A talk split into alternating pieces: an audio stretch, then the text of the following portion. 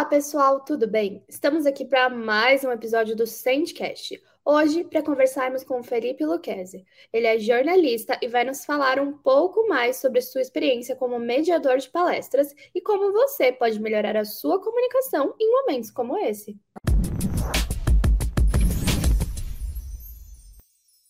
Primeiro de tudo, bem-vindo ao podcast, Felipe. É um prazer te receber.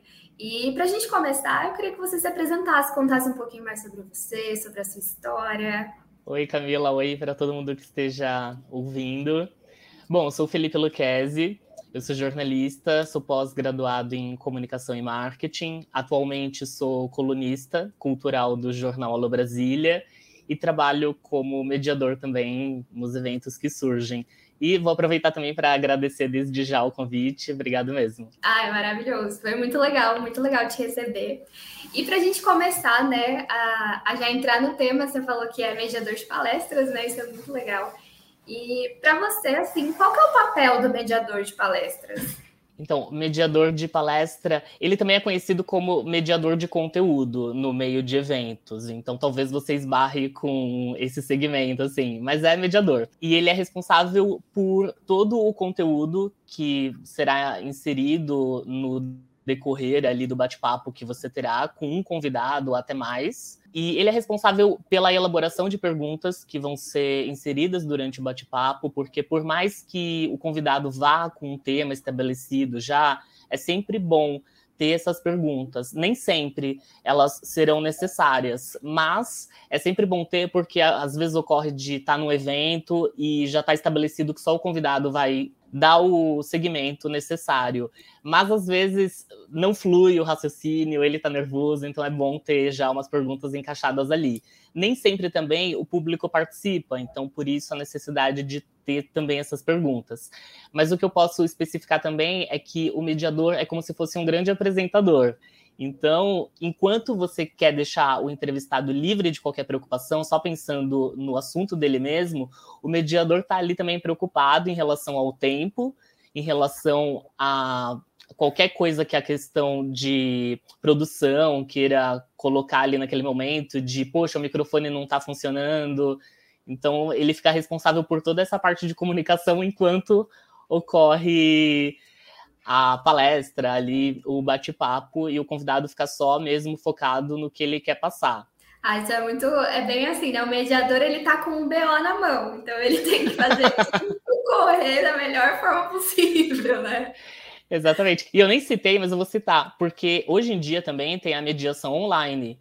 E eu considero a mediação online muito mais difícil que a presencial, porque para o mediador ele tem a preocupação em dobro, porque provavelmente a mediação online ele nem esteja num estúdio, ele esteja com uma produção à parte, então ele conta com o delay de receber aquela informação se está indo tudo ok ou não, e ele tem essa preocupação de estar no ar ou não, tem toda essa preocupação técnica que eu acho que influencia muito nesse tipo de nervosismo em relação ao mediador. Quando é presencial, você tem outros questionamentos assim em relação ao seu nervosismo, mas essa questão técnica sempre me pega muito, assim, eu sempre fico mais nervoso quando é um online do que quando é presencial mesmo. Nossa, mas faz bastante sentido mesmo, porque a gente aqui, né, na Sente Pulso, a gente faz bastante live. E quando é live com convidado, meu Deus, é uma, todo um negócio aí por trás que você. A gente não tem muito controle, né, do que, que vai acontecer, de como a pessoa também vai reagir em determinado momento, ou se ela vai falar muito rápido ou se ela vai falar muito devagar.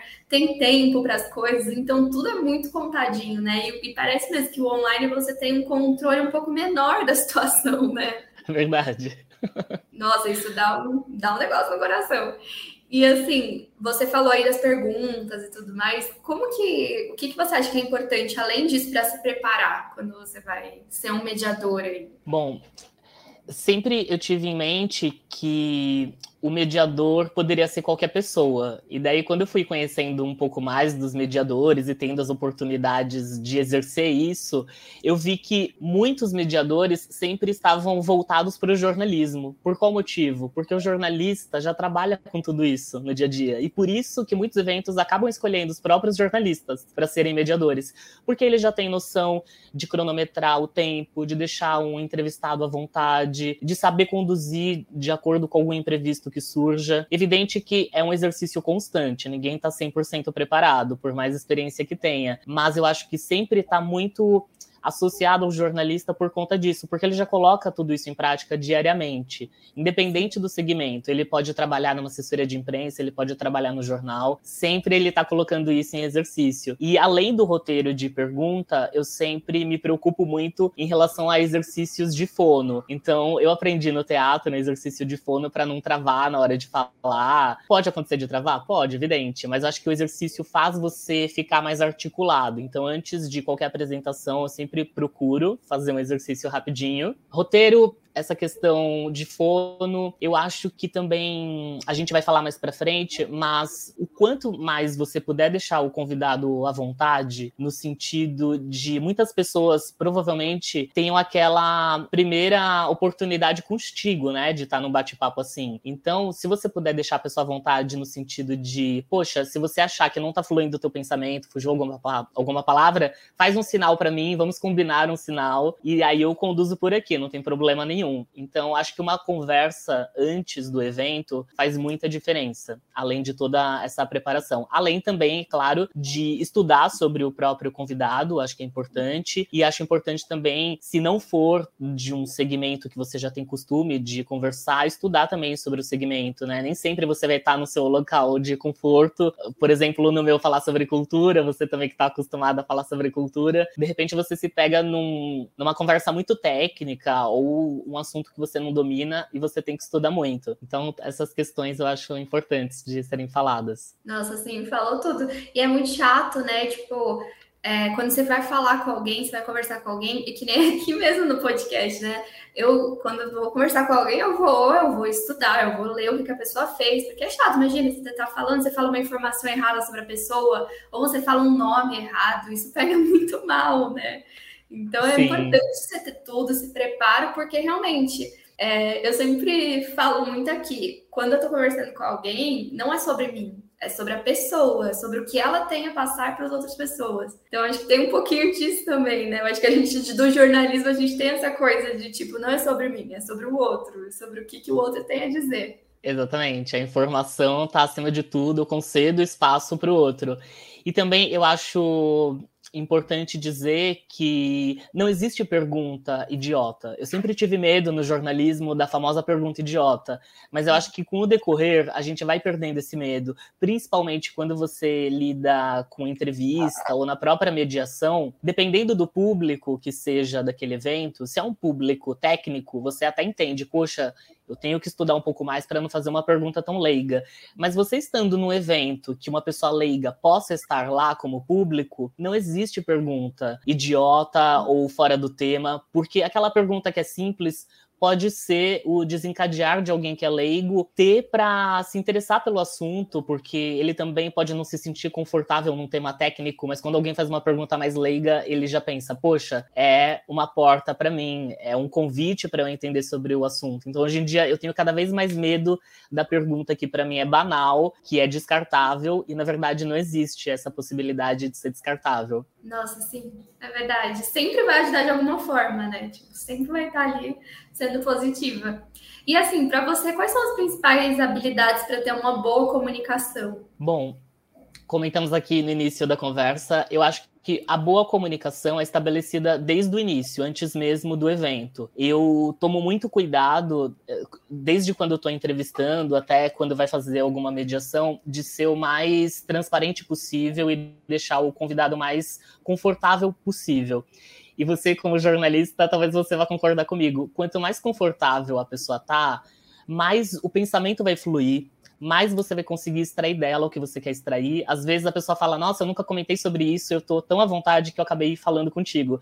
E essa, para mim, é a melhor entrevista, quando a pessoa tá super à vontade. Porque se você tá num assunto mais delicado, e você vai inserir logo de cara e a pessoa não está à vontade, ela vai dar uma resposta totalmente robótica ou uma resposta que ela já está pronta, porque uma pessoa que vai para uma mediação, para uma entrevista, ela já tem algumas respostas prontas, sendo que ela já tem de repente alguma experiência, né, de ser entrevistada. Ela tem já cartas na manga nesse sentido, mas quando ela está à vontade, ela se sente confiante ela te concede essa confiança e ela acho que vai abrir essa porta de ser mais do que uma resposta pronta. Ela dá realmente a opinião dela. Então, sempre antes de entrevistar e antes da mediação, eu tento conversar com as pessoas e passar essa confiança na medida do possível. E sempre eu tenho esse costume de perguntar se tem alguma questão que ela não quer que seja né, notada, que ganhe evidência porque essa questão evidente que eu tenho controle a partir do momento que surge de mim, que eu posso não fazer, mas quando tem, de repente, uma abertura do público participar, eu já não tenho tanto domínio. Então, eu sempre gosto de estabelecer isso. Olha, de mim, você pode ter certeza que essa pergunta não vai surgir, mas quando for aberta a possibilidade do público perguntar, pode surgir. Então, esteja preparada. Você já sabe que vai responder sobre isso? Então, quanto mais transparente você for, eu acho que mais tende a fluir melhor tudo aquilo. Nossa, sim. E eu acho que até isso é para a vida, né? Por exemplo, no ambiente de trabalho, né? Quando você está conversando com alguém, um, um, gestor ou alguém que tem que falar com a equipe, quanto mais transparente você for, quanto mais você deixar a pessoa bem, fazer com que a pessoa se sinta bem, melhor, né? Eu acho que a gente consegue levar muito isso para a vida. Se a gente não deixar a pessoa confortável para falar com a gente, já era, esquece. Sim. Porque tem muita. Quantas vezes, assim, na, na carreira, né, a gente não vê gente falando perguntas sem noção e levando, obviamente, uma patada, porque você tem que ter um traquejo ali para falar com a pessoa, deixar a pessoa bem, levar, deixar a pessoa confortável, porque senão tipo, a pessoa nem te conhece. Você está ali tentando criar uma relação, e aí você já manda um negócio logo de cara que não tem tanta. É, que a pessoa não se sente confortável, aí já era, né? Aí a relação foi lá para o chão. Sim. E por isso que a gente percebe que sempre é associado ao jornalista desempenhar essa função, porque eu sempre tive essa dúvida que nem eu comentei anteriormente. Poxa, mas tem que ser jornalista? Necessariamente, a partir do momento que a pessoa não seja jornalista, mas já desempenhe tudo isso, esses exercícios, já coloque em prática, evidente que ela será uma ótima mediadora, mas esses exercícios têm sempre que estar em prática, tem sempre que praticar tudo isso. Nossa, sim. E assim, a gente sabe que às vezes não é muito fácil manter a atenção das pessoas, né? Não é uma tarefa às vezes tão difícil. Tem alguma estratégia para manter a atenção ali da galera, da pessoa que está sendo entrevistado ou que está ali é, numa palestra que você está mediando, como que funciona isso para trazer a pessoa de volta aqui? Bom, eu sempre, até o momento, peguei temas leves, então eu gosto sempre de começar de maneira leve, eu acho que é meu jeito de ser mesmo, eu sempre estou buscando sorrir, eu sempre busco esses temas leves. Nunca tive que lidar com algo mais pesado, a não ser numa entrevista que eu fiz com a Ilana Casoy, que foi para o jornal mesmo, que a gente estava falando sobre crime. Então é evidente que não me dá margem para ficar sorrindo toda hora. Mas tem como você ser simpático, né? Você ser simpático sem estar sorrindo. Então acho que começar de uma maneira harmoniosa, que vai ser um convite da pessoa a prestar mais atenção, é uma maneira da pessoa também se identificar contigo uma maneira também de você fugir um pouco de o senhor da razão, você se colocar numa pessoa que está ali para aprender, acima de tudo, porque lembrando, igual você disse também, o foco no jornalismo é sempre o outro, não você. Então Sim. você se doa para aquele momento. Quem é o destaque aqui é meu convidado. Então eu me coloco também como pessoa leiga, eu estou aqui para aprender. Quando você se coloca nesse lugar, eu acho que já tem uma empatia das pessoas de prestarem mais atenção, mas algo que eu vejo que ajuda muito é a presença do público. Muitas mediações não querem que tenha a presença do público, até por ter essa questão de o que pode surgir, um desconforto que possa surgir, mas eu acho muito importante. Se de repente a marca, eu sempre dou essa ideia quando eu vou e a pessoa não quer colocar a participação do público. Se você não quer colocar, de repente, uma pessoa para falar no microfone, de repente dar mais margem de algo que você não queira que surja, faça uma pergunta por escrito e faça alguém ficar responsável em filtrar as perguntas, não tem problema nenhum. Mas o público se ver participativo é muito importante, porque diversos meios já nos colocam como passivos, só uhum. assistindo algo. Então, quando você se vê ali interagindo, pode perceber, as redes que mais fazem sucesso são as que têm participação, interação. Eu acho que é um convite do público prestar mais atenção. E essa pergunta também tem a ver com o próprio convidado ou só para público mesmo? Também, com o próprio convidado. Com o próprio convidado, para ele ter mais atenção, eu busco sempre ter em mente mais ou menos as perguntas que eu vou fazer. Claro que numa mediação, dependendo do tempo que você tenha, são muitas perguntas, mas eu tento pelo menos as primeiras ter mais ou menos ideia de quais serão para eu dar seguimento, porque você evitando de ficar olhando para a ficha, porque eu sempre levo uma fichazinha ali como meu roteiro. Você evitando de olhar para a ficha, você estabelece ali uma visão, olhos nos olhos. E isso, além de passar interesse no que a pessoa está falando, ela está vendo que você está ali atenta a qualquer questão, intervir e dar sua opinião e dar um outro viés ali, que nem eu falei, ela pode ficar com um pensamento que não está fluindo, pode escapar uma palavra e ela está vendo que você está atenta, porque qualquer coisa está ali para ajudá-la. Então, acho que é uma boa maneira do convidado esse, essa questão de olhar nos olhos. Eu sinto muita diferença. Desde quando estou entrevistando para alguém que eu estou mediando ali um bate-papo, a olha nos olhos, sabe? Eu acho que é um fluir bem diferente do que alguém que tá falando com você, mas tá disperso, assim, tá olhando para alguém da plateia e foge do teu olhar. Você vê uma diferença muito grande porque não tem conexão. E quando não tem conexão, eu acho que dificulta muito até pro surgir de perguntas que não estavam estabelecidas no teu roteiro, porque você não consegue se conectar com a pessoa, ela não permite, é uma inibição dela. Podendo ter esse contato, acho que ajuda muito. Nossa, assim, e até quando, quando a gente, quando você tá falando com alguém, a pessoa te responde olhando no seu olho, você fica até meio mal de não estar tá prestando atenção no que aquela pessoa tá falando, né?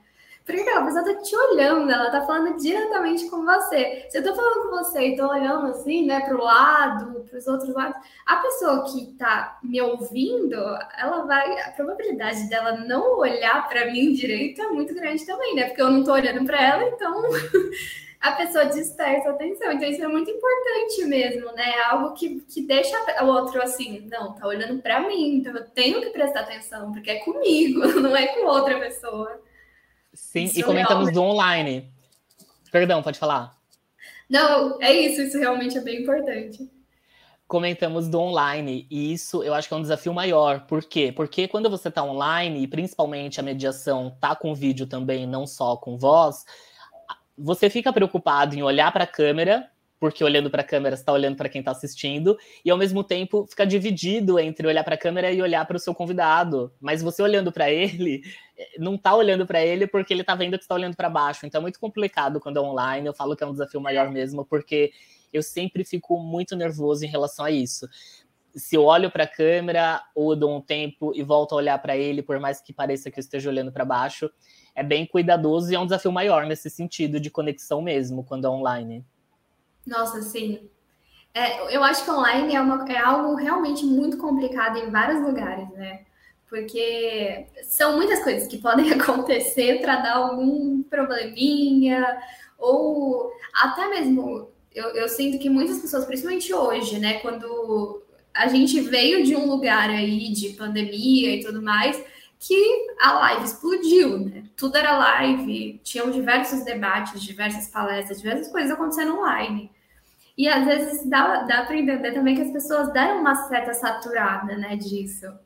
Então, hoje em dia é muito mais difícil reter a atenção da audiência, reter pessoas ali em comentário é, falando bastante. E é muito importante isso que você falou, né? Eu acho que isso também leva muito para online de você ter um esquema ali de jogar as perguntas na tela para a pessoa de fato aparecer ali.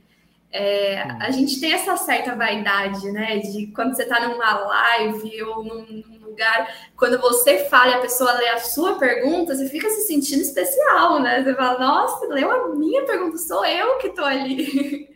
então, Sim tem esse, essa certa vaidade que é um ponto positivo para quem está ali fazendo, de perceber e falar, não, então vamos trazer audiência mesmo, não só ali nos comentários, no chat, porque aí ela é só mais um, né? tem essa questão da vaidade, afinal, todos somos. Muito Sim. ou não, muito ou pouco somos todos um pouquinho vaidosos.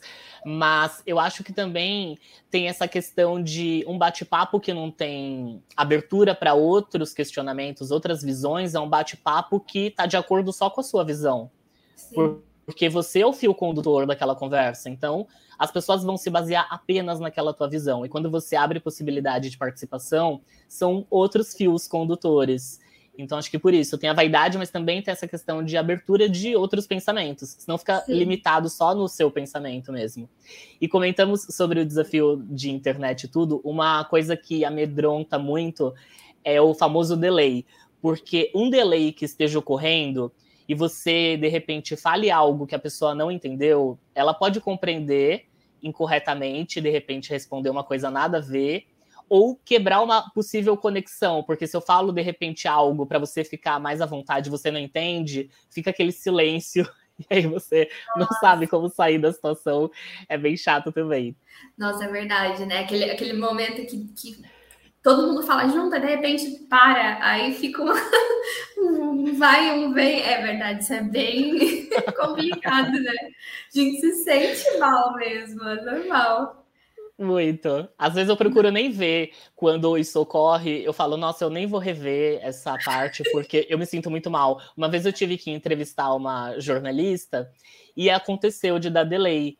E aí ela brincou comigo alguma coisa porque estava fazendo um barulho distante e eu não ouvi por conta do delay. Então pareceu que eu levei muito a sério o que ela falou e lidei de uma maneira antipática. E aí, depois que eu revi o vídeo, eu falei: Meu Deus do céu, eu tenho que mandar uma mensagem para ela. Eu mandei me desculpando, que foi por conta do delay e tudo. Nossa, é, delay realmente é algo que atrapalha. Eu sempre falo que na dúvida sorria. Então, assim, na dúvida, eu sorrio e balanço a cabeça. Falo, não, gente, porque falo, vai que alguma coisa a pessoa tá fazendo um super negócio, né? Na dúvida, vamos sorrir, balançar a cabeça e até o momento de voltar. Mas o bom é que aqui no podcast, quando isso acontece, o Magno, nosso editor, ele vai lá e corta essa parte. Essas são as vantagens de algo gravado. Você não tem Ai, tanta preocupação com isso, porque realmente é difícil e a gente e é isso, a gente não tem controle do delay, né? Vai acontecer, tipo, não tem como. Então a gente tem só aprender a lidar com isso. lidar com as nossas próprias frustrações, porque eu acho que a gente também é, bota muita expectativa, né? Quando você quer fazer um, um trabalho, obviamente, você quer fazer bem feito, você quer fazer da melhor forma que você conseguir.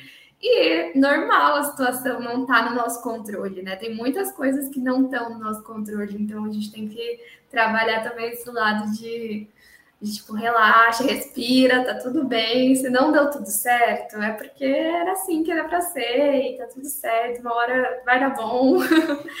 e levar na. Mas é muito legal. É muito legal você falar isso de expectativa, porque eu percebo, não sei se você também percebe, quando você vai entrevistar alguém. Tem muita diferença de você estar alguém que vai com uma expectativa muito alta, porque ou tem poucas entrevistas na trajetória, ou é a primeira entrevista, então a pessoa vai com uma expectativa muito alta em relação ao seu próprio trabalho, mas em relação à própria maneira como vai lidar durante a entrevista, do que você entrevistar alguém que já está acostumado, então nem vai rever tua entrevista e flui de uma maneira que, ok, parece que no gravado foi ao vivo, porque nem precisou parar. Então eu vejo muita essa diferença de expectativa. A pessoa que nunca foi entrevistada ou que tem poucas oportunidades durante a trajetória até aquele momento, ela sempre vai entrar em contato contigo depois. Camila, deu tudo certo? Foi o som? Eu falei tudo direito, tudo? Sim. E a pessoa que já tem bastante experiência, ela já, ah, ok, tudo bem, se não der certo, você me avisa que a gente faz de novo. Tem um, vai, uma diferença né? muito grande nisso. Só é vai. Verdade. É verdade, eu acho, que é, eu acho que é isso. No começo a gente tende a se colocar nesse lugar de perfeição, né? E eu acho que quando a gente entende que as coisas não são perfeitas, que não vai sair tudo do jeito que a gente quer, que vai dar um errinho, que às vezes você vai engasgar um pouquinho numa palavra, que a pessoa às vezes não vai responder exatamente o que você perguntou, porque acontece bastante, você pergunta A, a pessoa respondeu B, e aí você tem que dar uma, uma volta ali para voltar para a resposta do A, acontece. E então, assim, quando a gente entende que tá tudo bem, que vai acontecer e que na próxima vai ser melhor ou não, mas a gente tem que continuar tentando. Eu acho que isso muda muito, né? A forma que a gente enxerga as coisas e que a gente passa para as pessoas também, né? Sim, porque tem entrevistado que se sente mais à vontade dele conduzindo e você, às vezes, fazer uma pergunta ou outra. Mas tem entrevistado que prefere que você vá inserindo as questões porque ele consegue raciocinar melhor. Então, tem essas diferenças também de entrevistados. É verdade. As pessoas tão, têm peculiaridades, né? Então, a gente tem que sempre entendendo quem que é aquela pessoa para ver como que você vai conduzir o fio ali com ela, né? Então, tem que ter essa sensibilidade também, é bem importante. E aí, assim, é, a gente falou também um pouco disso.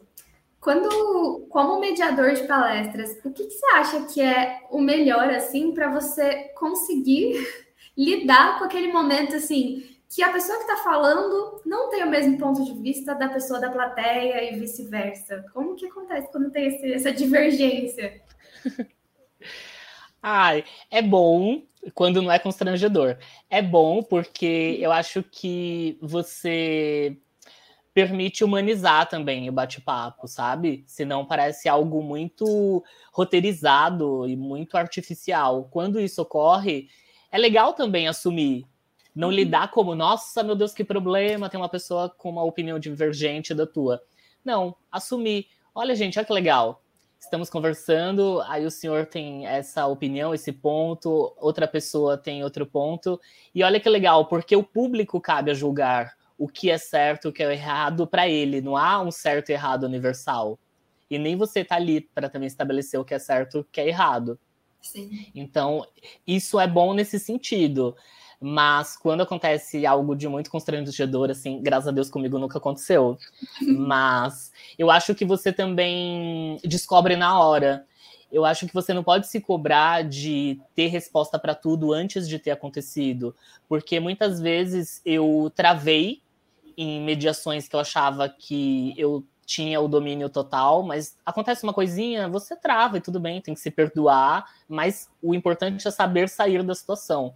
E houveram entrevistas, algumas mediações que ocorreu de eu ter aquela oportunidade, para você ter uma ideia, eu fui num lançamento de livro para entrevistar uma escritora.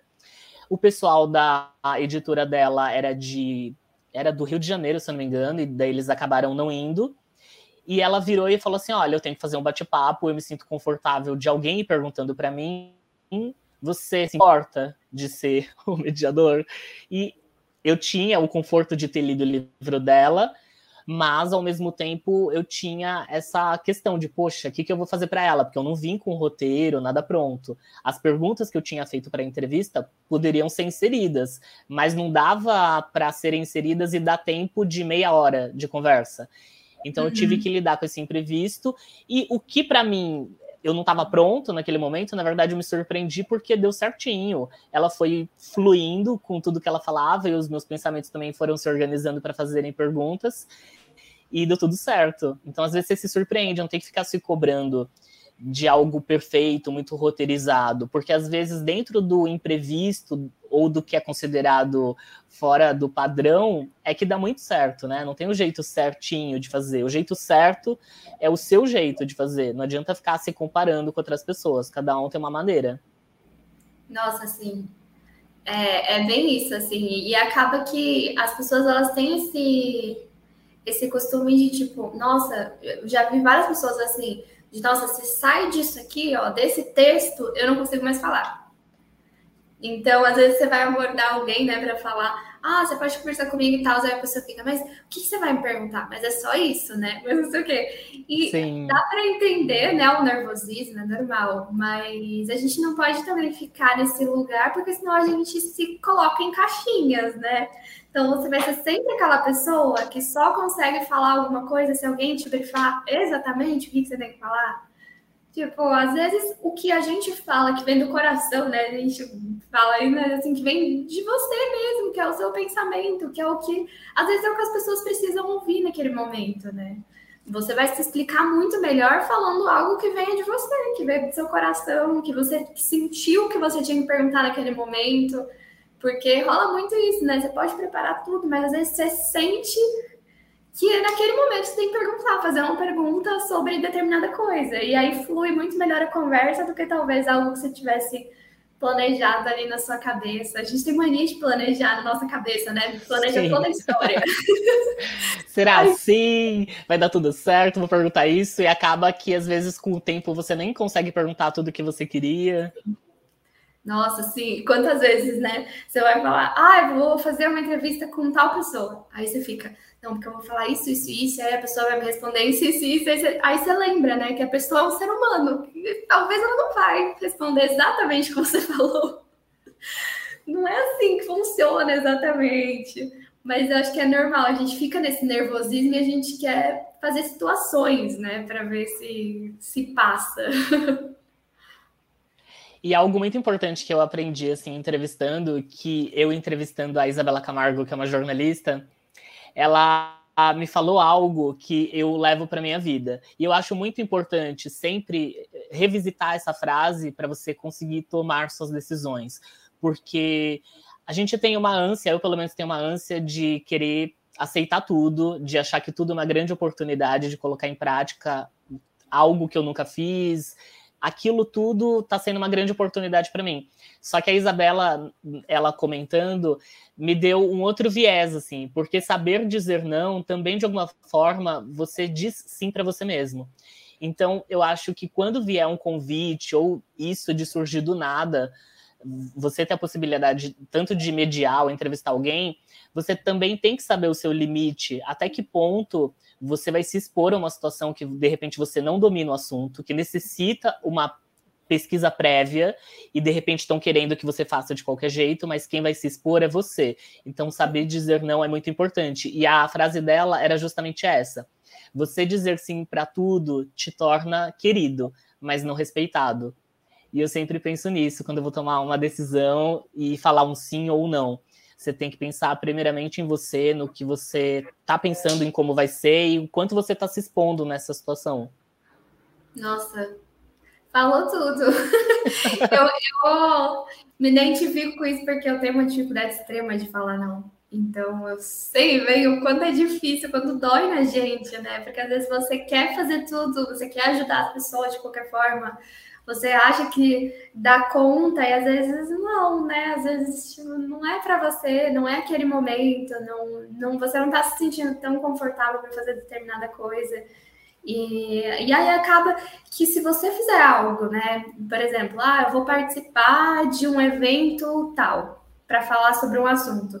Se você não está confortável o suficiente para fazer aquilo, acaba que a pessoa quando, quando for a sua vez ali de falar, vai ser uma experiência traumática, que talvez nas próximas que você poderia ter várias oportunidades, você não vai mais querer, porque a primeira foi muito traumática, porque você não estava pronto para aquilo, né? Então, tem que, a gente tem que respeitar os nossos limites, sem pensar, às vezes, né, assim, ah, mas eu vou decepcionar outra pessoa se eu falar não, mas você vai respeitar seu limite. que assim, às vezes a gente decepciona para respeitar os nossos limites, né? Então, isso é bem importante, realmente essa frase é incrível. Sim, e também tem a questão da pessoa, você percebe, evidente, dependendo da situação, se ela também está subestimando o teu trabalho. Porque uma pessoa que, ah, faz aí, Camila, você não consegue não? Entrevista aí, vai rapidinho e tal de alguma forma ela está subestimando o teu trabalho e a seriedade que você lida com ele, a complexidade Sim. que é e a exposição que é de fazer uma pergunta, elaborar uma pergunta, entender sobre o tema. Então você tem que também ter um pouco de malícia nesse sentido quando tem essa proposta. Nossa, total. Eu agora puxando um pouco para o nosso lado, né? Mas é, essa coisa do jornalismo, eu acho que a gente sente bastante isso, né? Porque querendo ou não, as pessoas têm esse lugar de, nossa, mas você tá indo lá, você tá conversando, você tá batendo papo, tipo, você vai lá e faz umas perguntas pra pessoa, todo mundo conseguiria fazer isso. E aí, você vê determinadas pessoas, quando vão para frente de uma câmera, travam. Não conseguem. não tem essa desenvoltura, ou quando vão fazer uma pergunta para alguém, deixa uma pessoa extremamente desconfortável com a pergunta, com o jeito que a pessoa perguntou, com a forma que a pessoa se apresentou. E aí você olha e fala, hum, mas não era fácil, a gente já não tinha que só ir lá escrever umas perguntas e perguntar, sabe? Eu acho que é nesse momento que as pessoas entendem que realmente, poxa, o, o trabalho, quando você, principalmente quando você lida com o público, você lidar com pessoas não é fácil. Então você tem que ter uma, um jogo de cintura muito grande, né? Para você lidar com o que pode acontecer. Que quantas coisas a gente não viu já, né? De, de adversidade, de, sei lá, repórter que tá na rua entrevistando alguém e sai correndo alguém atrás. Ou, tipo, palestra, que alguém tá dando a palestra e tá lá e sobe alguém no palco e faz alguma coisa. Você tem que lidar com esse tipo de situação, porque pode acontecer. E, Verdade. E às vezes acontece, né? Das pessoas falarem, ah, mas é muito fácil isso. Tipo, nossa, Felipe, você vai lá no palco, você fica lá mediando, fazendo umas perguntas e é isso? Tipo, não, é muito mais. Sabe? Muito é mais que isso. É importante até para, por exemplo, quando você vai fazer uma live na sua empresa mesmo, né? As pessoas que, que são empreendedores e tudo mais.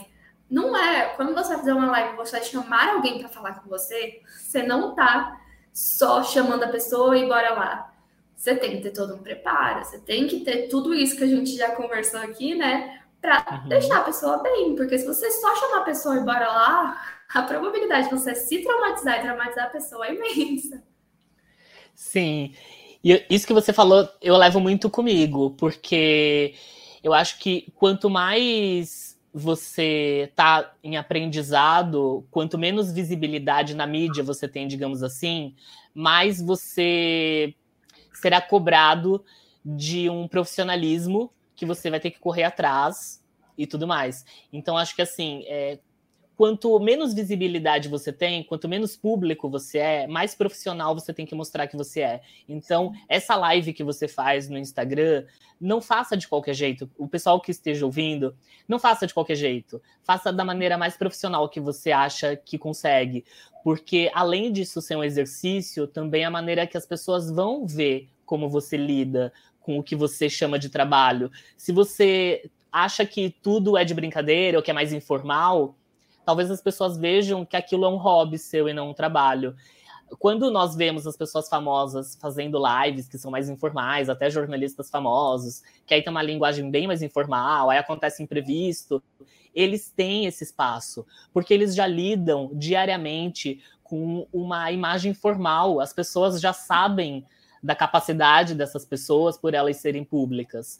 Mas essa live que você faz informalmente, ela pode muito bem ser adaptada no seu portfólio, no seu currículo, se você deu o segmento correto, se você deu a importância correta, levou a sério. Então, não faça de qualquer jeito, torne tudo um exercício.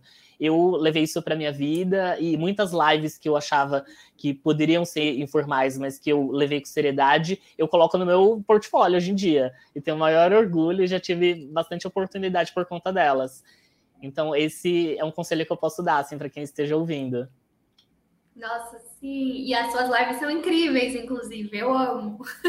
Preciso dizer. Ah, muito obrigado. E aí, o que, que você acha, assim, quando a gente está conversando, né, existe também toda uma, uma linguagem corporal enquanto você se comunica. O que, que você acha que é importante para ter uma linguagem corporal eficaz, assim, nesse momento de mediação, ou quando você está conversando com alguém, ou quando você está entrevistando alguém? Bom, eu sempre penso muito nessa questão do olhar, que nem nós comentamos, de estabelecer essa visão, olhos nos olhos. Eu acho que é muito importante, dá um conforto muito grande. Você vai esbarrar de repente com uma pessoa que esteja bocejando, e você, na sua insegurança, vai achar que tá cansativo. E às vezes nem tá cansativo, é porque realmente a pessoa veio de um outro lugar e tudo mais. Mas você, na sua insegurança, pode interpretar errado. Isso, ao invés de te motivar vai te deixar lá embaixo. E isso pode acabar com o teu conteúdo, com a mediação. Então, esse olho no olho, de repente, é uma fuga que você tem, é um escape que você tem, porque uhum. a certeza que aquela pessoa que está do teu lado está interessada no que você está falando. Então, esbarrando com algo assim, você tem um apoio do teu lado. Mas eu acho que também tem várias questões, né? Quando, de repente, você vai fazer uma mediação que cada pessoa não tem o próprio microfone, igual eu já fiz, você tem a questão física de que uma hora vai tá doendo muito o seu braço. E aí cabe você, de repente, se souber antes que a pessoa não tem o microfone, de fazer um sinal para ela, né? De ter uma comunicação que vocês já conversaram antes, para ela saber que, de repente, ela pode ser, né? Mais encurtar de repente as respostas, ou se não teve essa possibilidade, se você pega uma pessoa que, de repente, né, não está acostumada a fazer muita mediação, ser entrevistada, evidente que ela não vai ter essa questão na cabeça de encurtar as respostas. Ela sempre vai falar demais, assim, muito. E aí, se você está com seu microfone lá, perto da boca dela, seu braço vai começar a doer. Então, já aconteceu isso comigo. Então, tive que mudar de braço e vida que segue.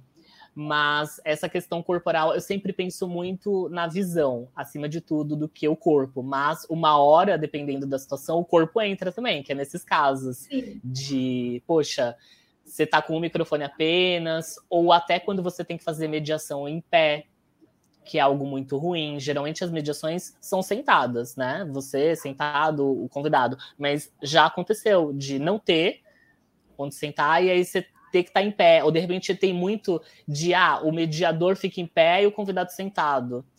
E aí você tem que tomar cuidado porque provavelmente você esteja sendo filmado. E sabe quando você quer dar aquela alongada na perna? Porque começa a doer. aí você fica, meu Deus do céu, como farei isso?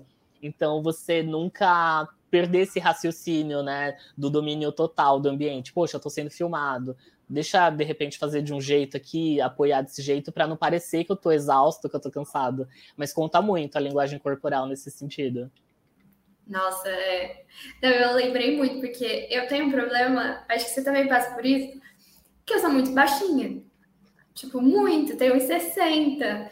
E aí é sempre uma tristeza entrevistar pessoas, conversar com pessoas mais altas. Porque você está no andar 1 e a pessoa está na cobertura. Então você fica Sim. com a sua mão e dá o máximo para aquela pessoa falar no microfone.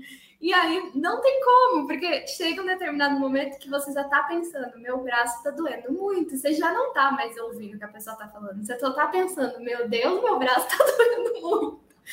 Sim. Então, você tem que sorrir a cena e fingir que tá tudo bem, que tá tudo lindo, mesmo seu braço quase caindo ali. Você tem que fazer. Não, tá tudo bem, tá tudo certo. Os baixinhos sofrem nesse momento, porque é ainda pior, né? Porque você tem que ficar com o braço esticadão ali para chegar na pessoa alta. Então, eu lembrei muito disso, tanto sofrimento já, de ter que ficar com o microfone ali, assim, com o braço esticado e o microfone para chegar ali na, na mão da, da boca da pessoa para a pessoa conseguir falar. Isso realmente não é fácil. Não, é terrível. É terrível. E algo que eu já fiz e que quando você faz uma vez você se arrepende eternamente é de acontecer uma situação dessa e você, ah, então vou fazer o seguinte: quando eu quiser perguntar, eu pego o microfone de volta. Só que a partir do momento que você dá o microfone para a pessoa, perdeu, perdeu. Você não vai conseguir esse microfone de volta. E não é porque a pessoa é egoísta tal, é porque a pessoa se empolga com o microfone na mão. Por isso que nós temos essa questão de, ok, terminou, já passa para mim porque a pessoa se empolga bem mais com o microfone na mão. Então, depois, para conseguir esse microfone de volta, vai ser bem mais difícil, bem mais trabalhoso. Não faça isso. Então, o pior é quando acontece de você não dar o microfone para a pessoa e a pessoa vai responder e arranca ele da tua mão, que já aconteceu comigo. E aí, como que você pega? Como que você recupera esse microfone que a pessoa arrancou da sua mão com? Aí você tem que ir assim, então, né? Tá, beleza? E, e puxando o microfone ali meio que de volta para você. Olha, gente, por favor, todo mundo que tá escutando, não, não tire o microfone. Cada uma. A gente sofre, é triste pra gente. Nossa, assim, isso, isso para mim eu acho que é o mais triste. Você recuperar esse microfone realmente é um. Vai tempo. Não, é terrível uma situação dessa. Mas também eu acho que é importante para quem sabe que vai começar a ser entrevistado, vai começar a participar desses bate-papos, é importante também estudar sobre como se comportar em situações dessas. Porque, evidente que eu estou falando aqui como jornalista, Camila também, mas sabemos que tem exceções na nossa área. Nem todo é. jornalista vai ser acolhedor, nem todo jornalista vai ser bonzinho, nem todo jornalista vai falar tudo bem, gravaremos de novo. Não. Então talvez você tenha que lidar com isso também. De um jornalista mais mal-humorado, de um câmera que não está nem um pouco preocupado se de repente tem alguma coisa suja no teu rosto e você vai aparecer daquele jeito.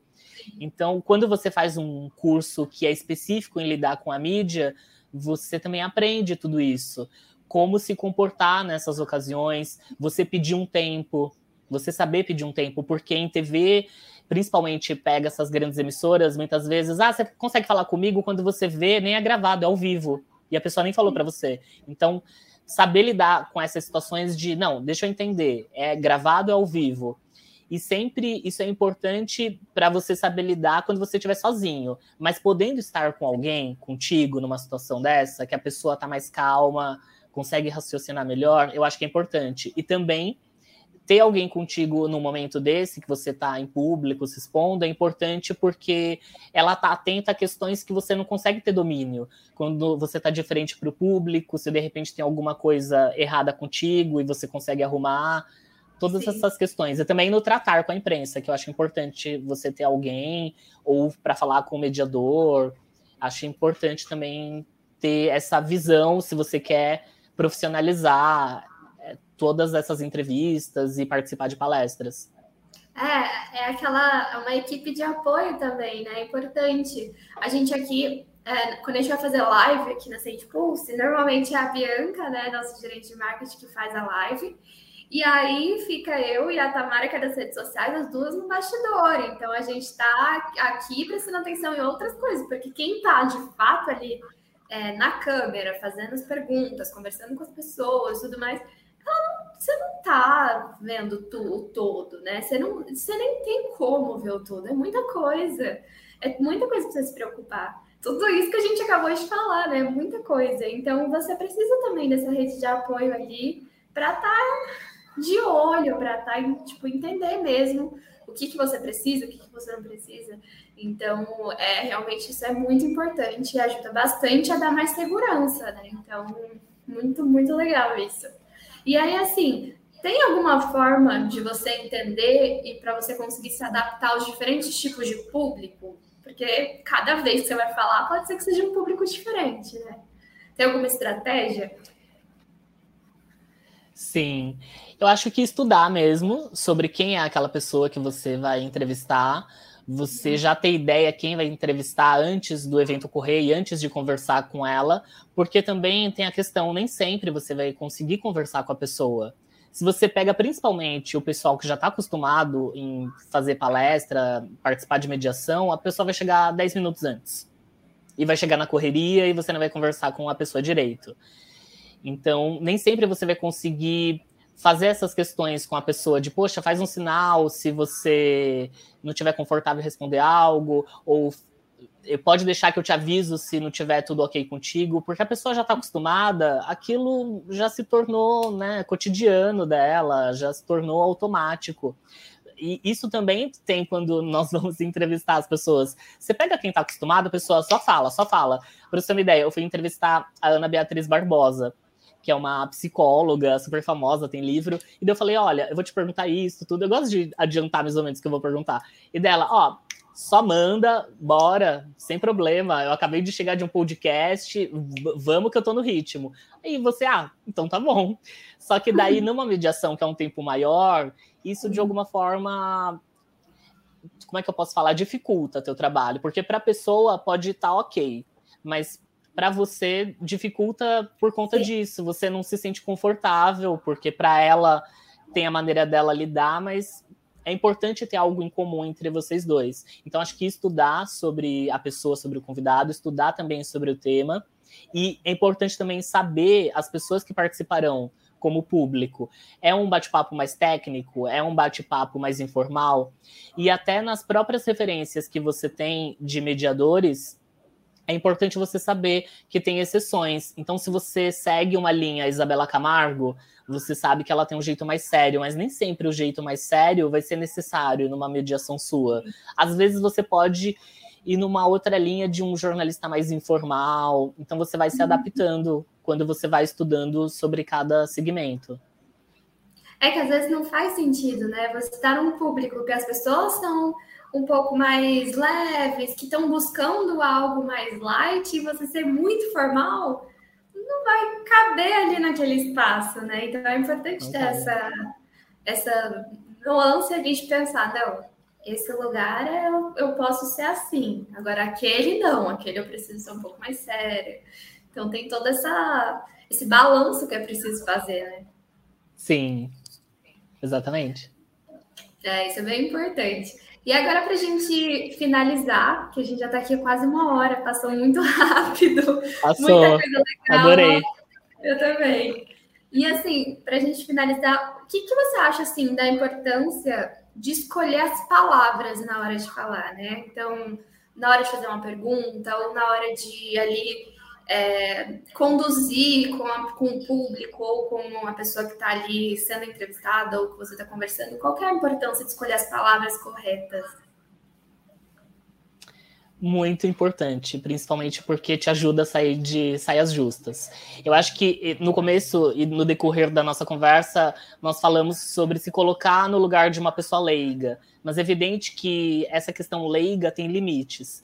Então, se de uhum. repente você vai para um lugar que vai falar sobre racismo e você não é uma pessoa negra, você tem que saber como se portar com essas pessoas, que tipo de linguagem você vai usar com essas pessoas e principalmente quando tá, quando não está na sua propriedade, né, de fala, você tem que saber como lidar, porque às vezes algo que você não acha é, ofensivo pode ser e no geral uhum. daquelas pessoas uma pessoa específica, porque pode ter um gatilho daquela pessoa de você lidar com certa palavra. Então, por isso que eu sempre falo e repito, podendo conversar antes é magnífico, porque você consegue verificar isso com a pessoa. Olha, tem algum termo que você acha que tenha que ser adaptável, que não é legal falar, tudo, porque por mais vivência que você tenha, você sempre tem a aprender você nunca tem o domínio de todos os termos. Eu, como LGBTQIA, eu aprendo constantemente. Eu, num evento que tenha esse público, por mais propriedade que eu tenha, eu vivo aprendendo. E já errei sim com LGBTQIA, não tenho vergonha alguma de falar, porque você nasce sendo você não nasce com o teu certificado LGBTQIA+, você não é obrigado a ter domínio. Eu acho que você sempre tem que ter abertura de aprender e ensinar. Eu, como LGBTQIA, se alguém me pergunta, eu respondo tranquilamente. Eu acho que se eu tive o meu momento de me descobrir, e até hoje eu me vejo aprendendo sobre tais questões, não tenho porquê eu limitar alguém de ter esse aprendizado também. Então, você, dependendo do público que vá falar, vá conversar, pesquise, é, fale com pessoas que fazem parte desse meio. Eu tive uma gafe terrível anos atrás, não tenho vergonha de contar, porque é com erro que a gente aprende. Eu fui entrevistar uma pessoa indígena e, ao invés de eu falar aldeia, ao invés de eu falar aldeia, eu falei tribo. E isso é um termo muito ofensivo, né? Caramba, eu não sabia. E eu aprendi, pois é. Eu pois não é. sabia. E aí, eu cometi essa gafe, mas pelo fato da pessoa ter estabelecido um grau de confiança comigo desde o início da entrevista, e a pessoa lidou super bem, me corrigiu, e é um aprendizado que eu levo eternamente. Quando eu vou falar, gente, aldeia indígena não cometam esse tipo de erro. E você provavelmente vai passar por uma situação de erro e não se cobre de acertar sempre, que nem nós comentamos durante a conversa.